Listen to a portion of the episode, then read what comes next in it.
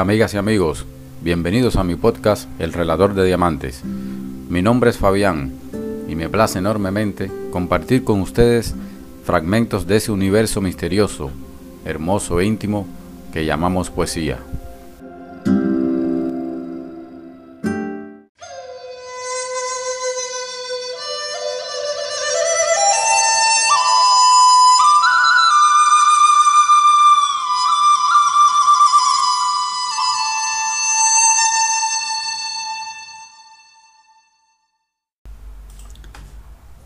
Quiero compartir con ustedes una hermosa reflexión sobre pintura, poesía, taoísmo, meditación y amor. A este diamante lo he titulado El Círculo de Cacuán. Esta reflexión corresponde a un fragmento del libro La búsqueda, los diez toros del Zen. Confío en que les guste. Entramos en un raro peregrinaje. Los diez toros del Zen son algo único en la historia de la conciencia humana. La verdad ha sido expresada de muchas formas y al mismo tiempo siempre se ha visto que permanece inexpresada, hágase lo que se haga. La expreses como la expreses, siempre elude, permanece esquiva. Simplemente se escapa la descripción las palabras que se usan nunca pueden contenerla. Los diez toros del Zen han intentado expresar de una vez lo inexpresable. Pero primero, algo acerca de la historia de los diez toros. Básicamente había ocho pinturas, no diez, y no pertenecían al budismo, sino al taoísmo. En la cultura taoísta el número 8 está asociado con la integridad y la plenitud. Según el I Ching, el Bawa o los 8 trigramas, el número 8 es la base que genera todo, es el comienzo de todo. El origen de las primeras pinturas se ha perdido. Nadie sabe cómo empezaron, quién pintó los primeros toros. Pero en el siglo XII, un maestro zen chino llamado Kakuan volvió a pintarlos. Y no solo eso, sino que añadió dos imágenes más, de forma que 8 se convirtió en 10. Las pinturas taoístas acababan en el 8. El 8 es vacío, es nada. Pero Cacuán añadió dos imágenes nuevas. Y esta es justamente la contribución del Zen a la conciencia meditativa. Cuando uno entra en un viaje interior, uno abandona el mundo, renuncia a todo lo que obstaculiza el camino, renuncia a todo lo no esencial para poder buscar, para poder descubrir lo esencial. Uno trata de quedar sin lastres para que el viaje se haga más fácil, porque el viaje, este viaje, es hacia lo alto, la mayor altura que existe, el pináculo mismo de las posibilidades humanas, el clímax mismo. Uno deja el mundo, uno renuncia al mundo, y no solo al mundo, uno renuncia a la mente, porque la mente es la causa del mundo entero. El mundo de los deseos, el mundo de las posesiones, es solo la parte externa. La parte interna es la mente, la mente deseante, la mente celosa, competitiva, la mente llena de pensamientos. Esa es la semilla. Uno renuncia a lo externo, uno renuncia a lo interno, uno se vuelve vacío. Eso es de lo único de que se trata la meditación. Uno se vuelve totalmente vacío. Pero ¿es eso el final? Las pinturas taoístas acababan en el vacío. Pero Cacuán dice que esto no es el final. Porque uno vuelve al mundo uno vuelve al mercado. Solo entonces está completo el círculo. Por supuesto, uno vuelve totalmente nuevo. Uno nunca vuelve con lo viejo. Lo viejo se ha ido. Se ha ido para siempre. Uno viene totalmente renovado, resucitado, renacido. Como si este hombre nunca se hubiera ido. Como si este hombre viniera totalmente fresco y virgen. Uno vuelve al mundo y vive de nuevo en el mundo, y sin embargo, más allá de él. Uno se hace corriente de nuevo, cortando madera, trayendo agua del pozo, caminando, sentándose, durmiendo. Uno se vuelve absolutamente corriente. En lo profundo de uno, el vacío permanece incorrupto. Uno vive en el mundo, pero el mundo no está en tu mente. El mundo no está dentro de ti. Uno vive sin ser afectado, como una flor de loto. Estas dos pinturas traen al buscador de vuelta al mundo. Y Cacuán ha hecho algo tremendamente bello. Uno viene al mercado, no solo eso, sino que viene con una botella de vino, borracho, borracho de lo divino, para ayudar a que los demás también se emborrachen. Porque hay muchos que tienen sed, hay muchos que están buscando, hay muchos tropezándose en su camino, hay muchos que se hallan en profunda oscuridad. Uno vuelve al mundo precisamente debido a la compasión. Uno ayuda a que lleguen otros viajeros. Uno ha llegado, ahora ayuda a que lleguen otros. Ahora ayuda a alcanzar el mismo objetivo porque cada uno de nosotros está buscando el mismo objetivo. Los ocho toros taoístas están bien, pero no son suficientes. Son bellos, pero les falta algo. El vacío es perfecto, pero aún queda una perfección por alcanzar. El vacío es perfecto. Déjame que te lo repita. Pero aún queda una perfección por alcanzar. El vacío es perfecto de forma negativa. Has renunciado al mundo. Esto es negativo, pero aún no has amado. Falta lo positivo. La desdicha se ha ido, el sufrimiento se ha ido, pero aún no estás extático.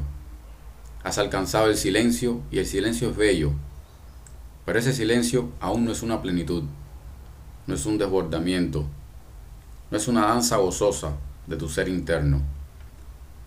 Al añadir dos toros más, Cacuán va más allá del taoísmo y más allá del budismo, porque ambos terminan en el vacío, como si el viaje estuviera completo. Has llegado al Everest, fresco, sosegado, en calma. Ahora, ¿para qué volver al mercado? Pero si la meditación no se convierte en compasión, entonces la meditación de alguna forma está ocultando tu ego.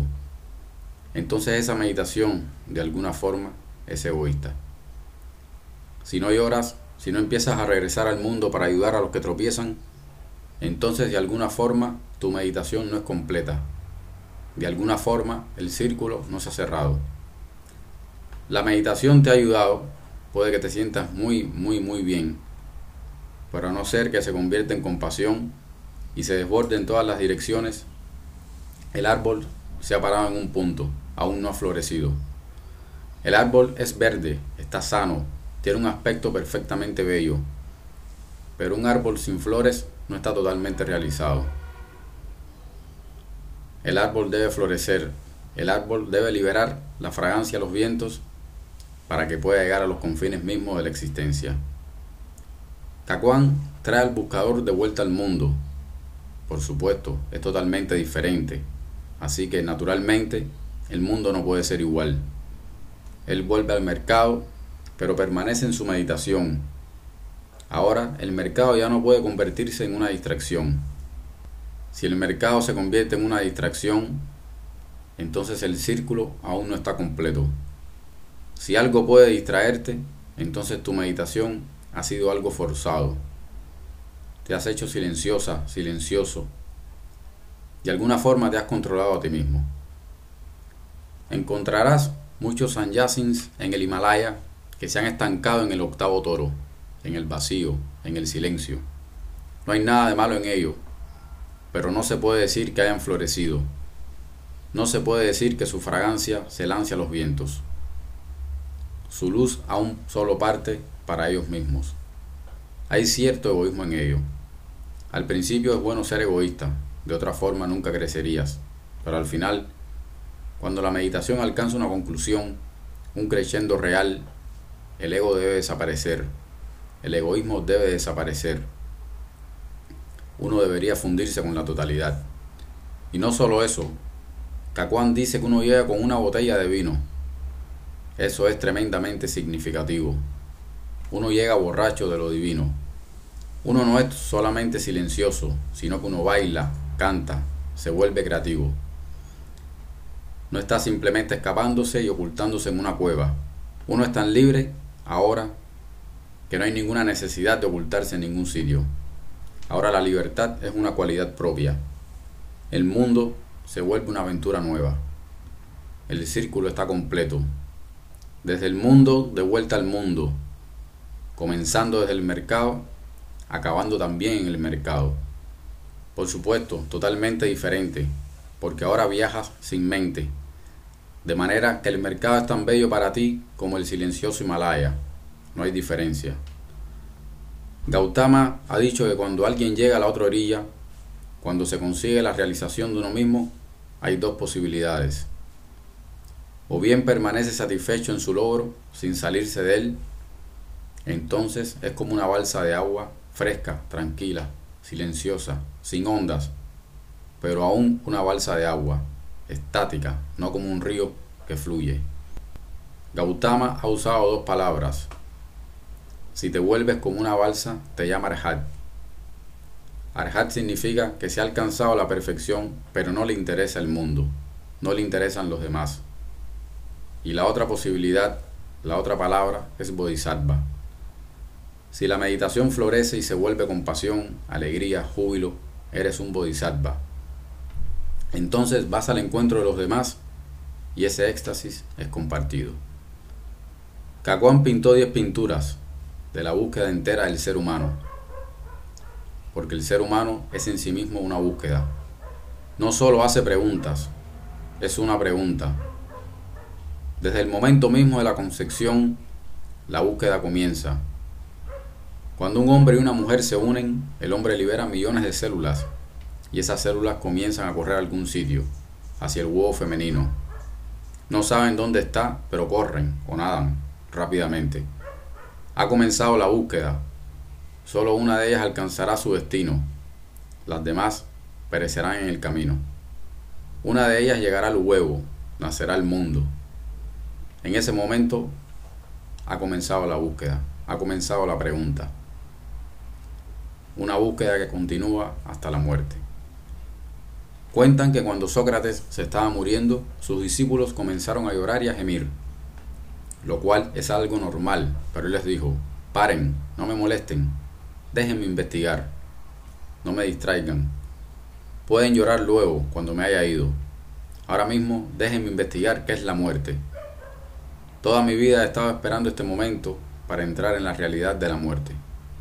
Como saben, Sócrates fue envenenado con cicuta, un potente veneno que se usaba en la antigua Grecia para ejecutar a los condenados a muerte.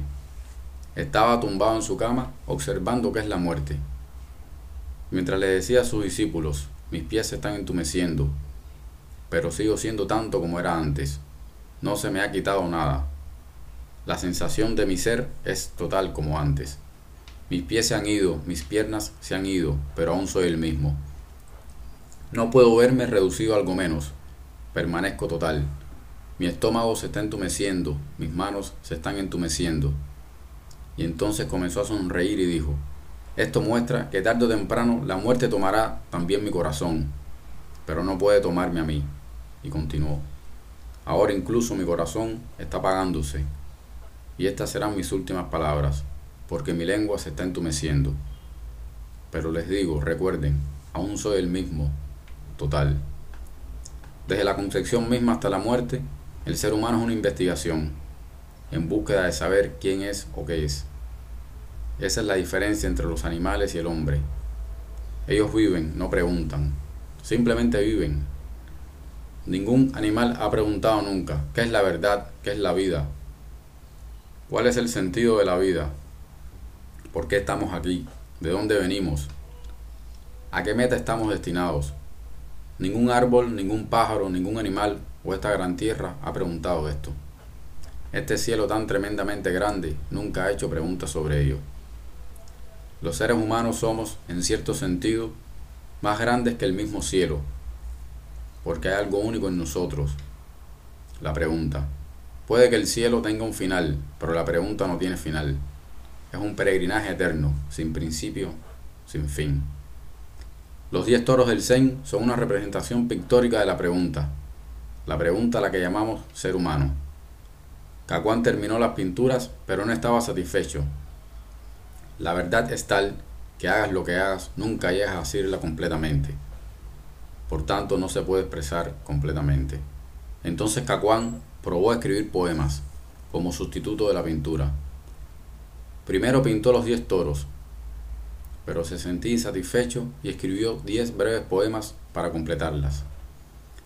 Lo que faltaba en las pinturas lo intentó en los poemas, pero de nuevo se sintió insatisfecho y entonces escribió diez comentarios en prosa. Probablemente también debió haberse sentido insatisfecho, pero ya no había nada más por hacer. La verdad es inmensa y la expresión limitada. Cacuán había hecho todo lo que había podido. La pintura corresponde, mejor que ninguna otra arte probablemente, al campo del lenguaje del inconsciente.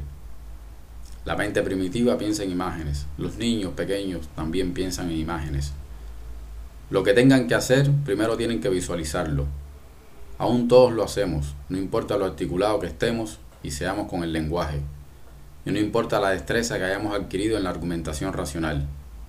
Por la noche aún soñamos en imágenes. Cuanto más primitiva sea nuestra mente, más llenas de color estarán nuestras imágenes. Cuanto más civilizados nos hayamos vuelto, nuestras imágenes irán teniendo menos y menos color.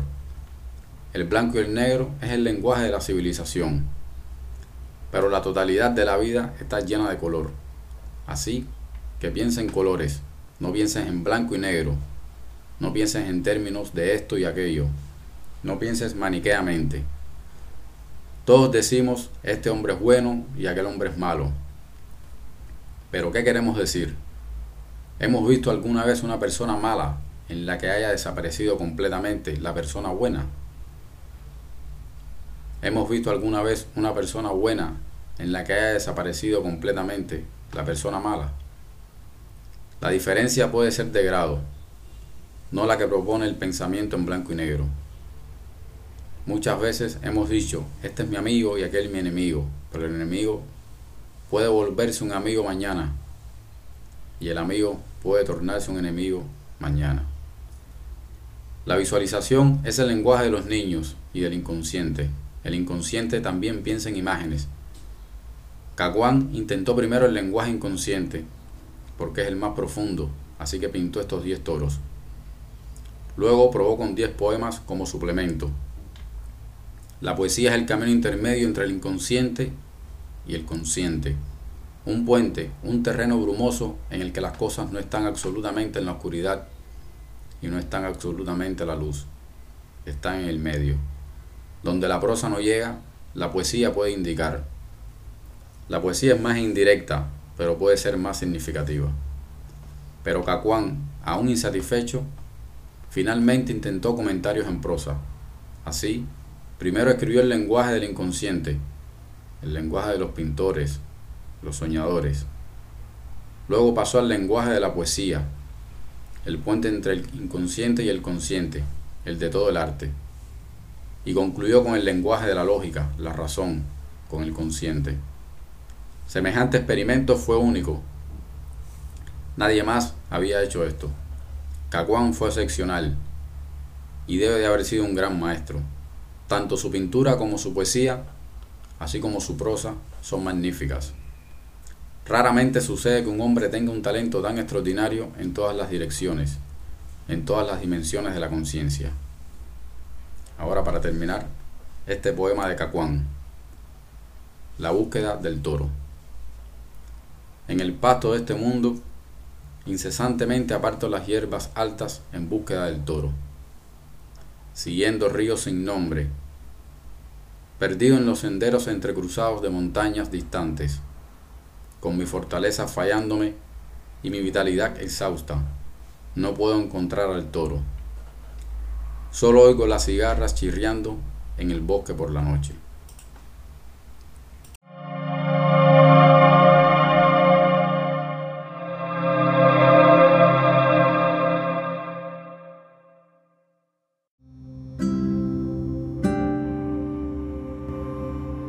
Y hasta aquí la lectura de los poemas. Si has pasado un rato amable, confío en que volverás por acá, por mi podcast, El Relator de Diamantes, para juntos disfrutar de la poesía. En esta travesía por los versos, es bueno recordar esta hermosa frase de Federico García Lorca. La poesía no quiere adeptos, sino amantes. Por ahora ya me voy despidiendo. No te olvides seguirme en las redes sociales de Twitter, Facebook, Instagram. Chao.